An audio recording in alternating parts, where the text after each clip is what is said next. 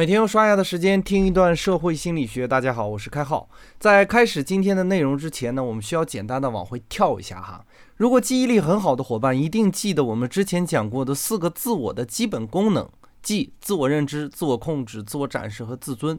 从二十三节开始到三十节呢，其实我们的主线一直是围绕着自我认识的内容展开的。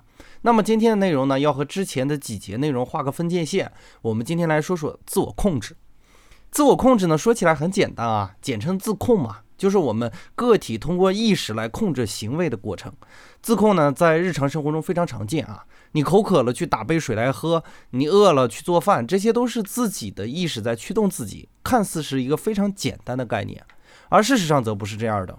举一个简单的例子哈，如果有一天呢，你发现你很喜欢的一个男生和你讨厌的女生在朋友圈里秀恩爱，你追了这个男生追了好长好长时间啊，人家不想跟你玩。你呢很痛苦，怎么办呢？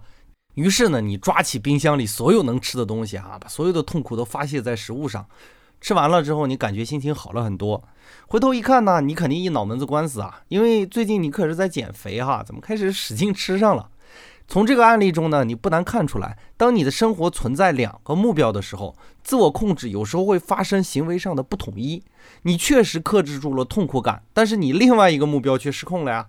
如果单纯的从数量上来看的话，你控制了一件事，另一件事却失控了。总体来说，控制数量为零，这样的案例其实并不少见啊。比如我们经常安慰别人不要紧张，事实上呢，却达到了反效果。他听到你说不要紧张的时候，他多半是紧张的。好比你说不要想粉色的大象，对方脑海里肯定想的是粉色的大象一样。人类接受到类似这样的指令，试图进行一次自我控制，结果却达到了相反的结果。心理学家认为呢，我们需要控制行为的时候呢，都要付出大量的能量。比如我们去努力的阅读，总是静不下心来一样，我们的意识和自我控制存在着消耗和摩擦。这样的情况如何来化解呢？或者说，如何让自己成为高效的自我控制的高手呢？我们分成两个部分来解释啊。第一个部分还是回归到刚才我们说的渴了、饿了去打水、去弄饭的这些行为来看，这些行为呢并不费力哈。不费力的原因很简单，是因为内因和自控保持一致，这样的行为呢无需仔细思考，人天然都会去做。有难点的自我控制通常都是有复杂因素的，比如减肥或者努力。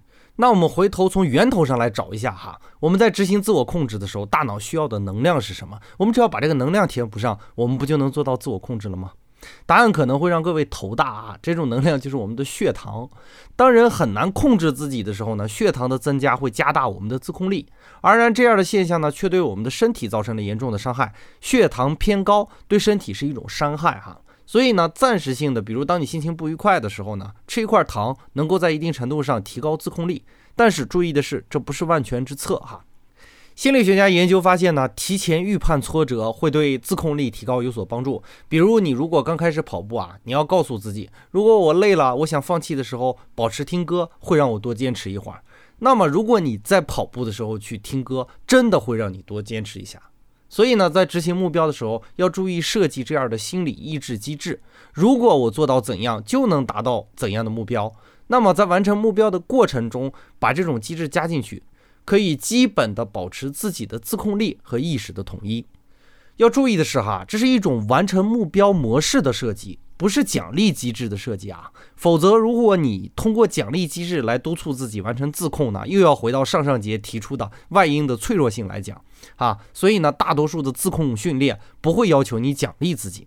关于今天的设性呢，我还有一点小小的内容想要跟大家分享，那就是我们一直认为我们对任务的结果比较感兴趣，事实上呢，我们可以更好的服从任务的流程。我们认为我们对结果的收益更感兴趣，但事实上呢，我们总是沉溺在完成结果的过程中，这就是人的心理机制啊！尝试着去把握它，要注意哈，它跟我们下意识的想象还是有很大的区别的。本节概念就播讲到这里，感谢您理解今天摄星的主要内容。更多内容关注微信公众号“开号御书房”，我们下工作日再见。